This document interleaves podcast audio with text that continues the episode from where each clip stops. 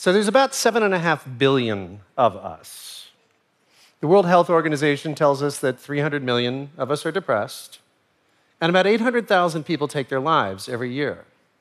A tiny subset of them choose a profoundly nihilistic route, which is they die in the act of killing as many people as possible. These are some famous recent examples. And here's a less famous one. It happened about nine weeks ago. If you don't remember it, it's because there's a lot of this going on. Wikipedia just last year counted 323 mass shootings in my home country, the United States. Not all of those shooters were suicidal, not all of them were maximizing their death tolls, but many, many were. An important question becomes what limits do these people have? Take the Vegas shooter. He slaughtered 58 people. Did he stop there because he'd had enough? No. And we know this because he shot and injured another 422 people who he surely would have preferred to kill. We have no reason to think he would have stopped at 4,200. In fact, with somebody this nihilistic, he may well have gladly killed us all. We don't know. What we do know is this when suicidal murderers really go all in, technology is the force multiplier.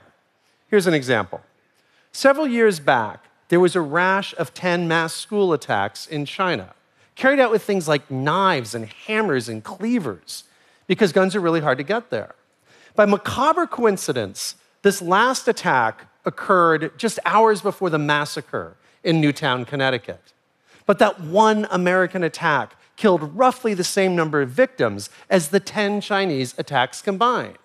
So we can fairly say knife, terrible, gun way worse, an airplane massively worse, as pilot Andreas Lubitz showed when he forced 149 people to join him in his suicide, smashing a plane into the French Alps. And there are other examples of this. And I'm afraid there are far more deadly weapons in our near future than airplanes, ones not made of metal. So let's consider the apocalyptic dynamics that will ensue if suicidal mass murder hitches a ride on a rapidly advancing field that, for the most part, holds boundless promise for society. Somewhere out there in the world, there's a tiny group of people who would attempt, however ineptly, to kill us all if they could just figure out how. The Vegas shooter may or may not have been one of them.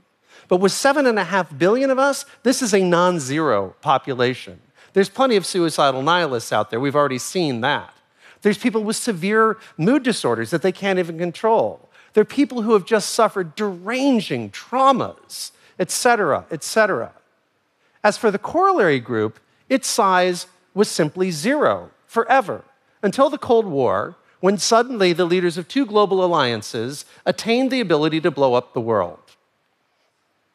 The number of people with actual doomsday buttons has stayed fairly stable since then. But I'm afraid it's about to grow. And not just at three. This is going off the charts. I mean, it's going to look like a tech business plan. and the reason is we're in the era of exponential technologies, which routinely take eternal impossibilities and make them the actual superpowers of one or two living geniuses. And this is the big part then diffuse those powers to more or less everybody. Now, here's a benign example.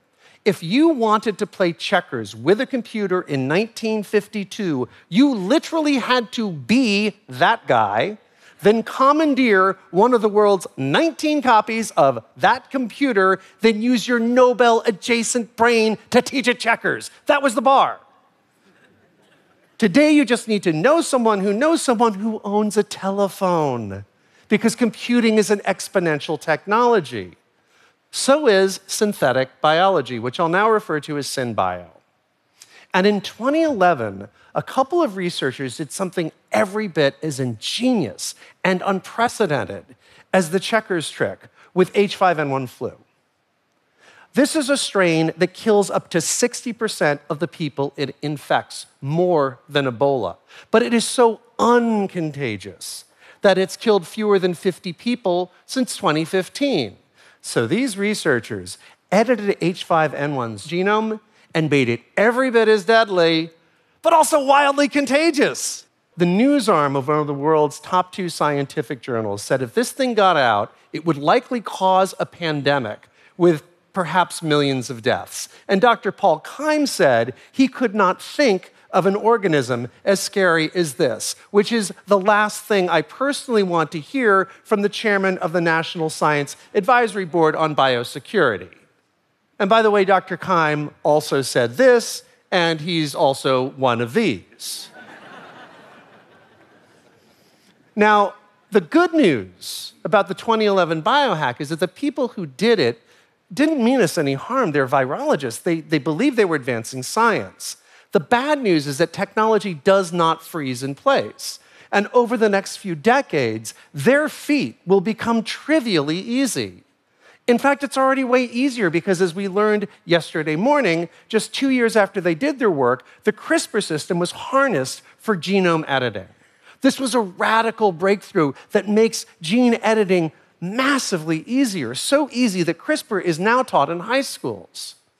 And this stuff is moving quicker than computing. That slow, stodgy white line up there, that's Moore's Law.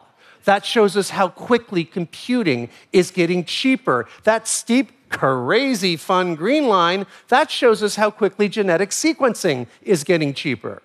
Now, gene editing and synthesis and sequencing, they're different disciplines, but they're tightly related and they're all moving in these headlong rates. And the keys to the kingdom are these tiny, tiny data files. That is an excerpt of H5N1's genome. The whole thing can fit on just a few pages. And yeah, don't worry, you can Google it as soon as you get home. It's all over the internet, right? And the part that made it contagious could well fit on a single post it note. And once a genius makes a data file, any idiot can copy it, distribute it worldwide, or print it. And I don't just mean print it on this, but soon enough on this. So let's imagine a scenario. Let's say it's 2026, to pick an arbitrary year, and a brilliant virologist hoping to advance science and better understand pandemics designs a new bug. It's as contagious as chickenpox, it's as deadly as Ebola, and it incubates for months and months before causing an outbreak. So the whole world can be infected before the first sign of trouble. Then her university gets hacked. And of course, this is not science fiction. In fact, just one recent US indictment documents the hacking of over 300 universities. So that file with the bug's genome on it spreads to the internet's dark corners. And once a file's out there, it never comes back. Just ask anybody who runs a movie studio or a music label. So now, maybe in 2026, it would take a true genius like our virologist to make the actual living critter. But 15 years later, it may just take a DNA printer you can find at any high school. And if not, give it a couple of decades. So, a quick aside remember this slide here? Turn your attention to these two words.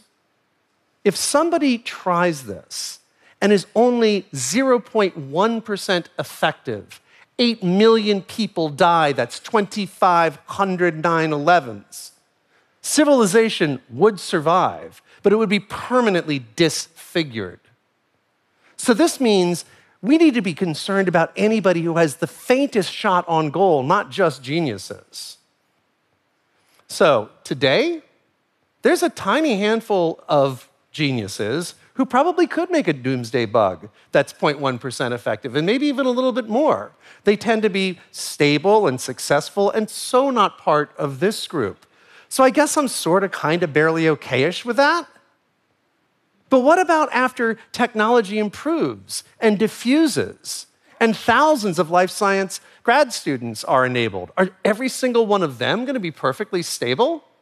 Or how about a few years after that when every stress ridden pre med is fully enabled? At some point in that time frame, these circles are going to intersect because they're now starting to talk about hundreds of thousands of people throughout the world and they recently included that guy who dressed up like the Joker and shot 12 people to death at a Batman premiere. That was a neuroscience PhD student with an NIH grant. Okay, plot twist. I think we can actually survive this one if we start focusing on it now. And I say this having spent countless hours interviewing global leaders in SynBio and also researching their work for Science Podcast I create. I have come to fear their work, in case I haven't gotten that out there yet.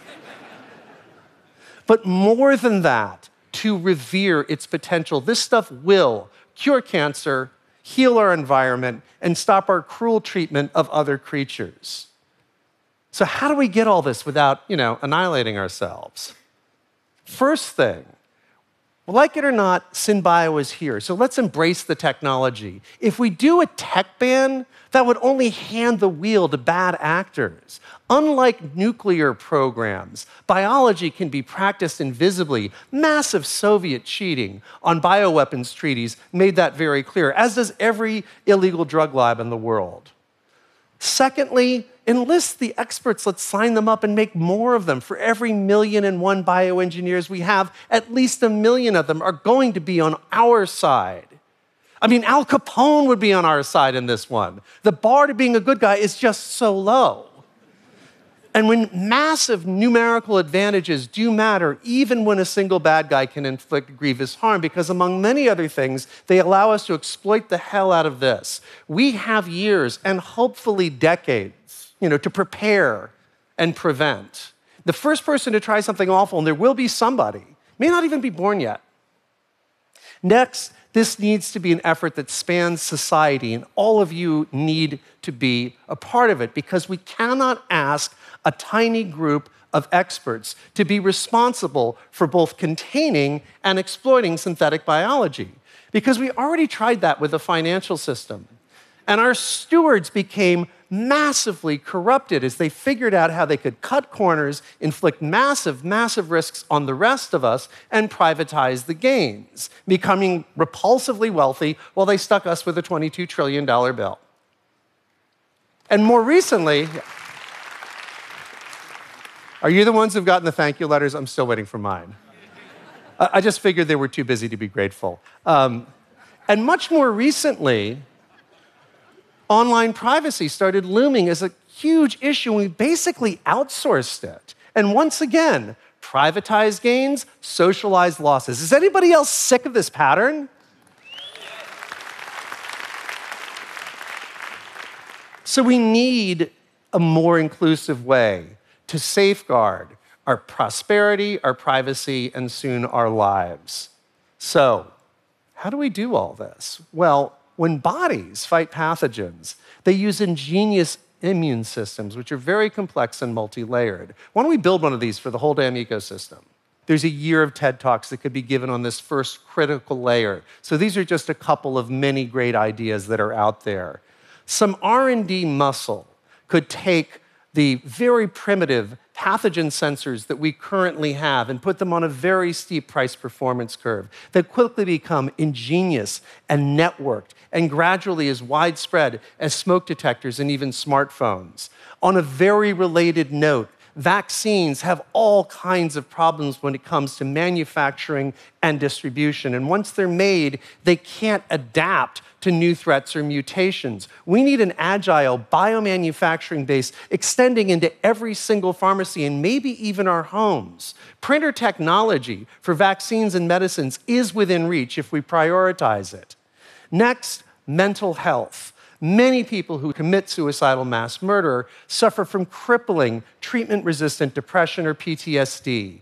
We need noble researchers like Rick Doblin working on this, but we also need the selfish jerks who are way more numerous to appreciate the fact that acute suffering will soon endanger all of us, not just those afflicted. Those jerks will then join us and Al Capone in fighting this, this condition. Third, each and every one of us can be and should be a white blood cell in this immune system. Suicidal mass murderers can be despicable, yes, but they're also terribly broken and sad people. And those of us who aren't need to do what we can to make sure nobody goes unloved.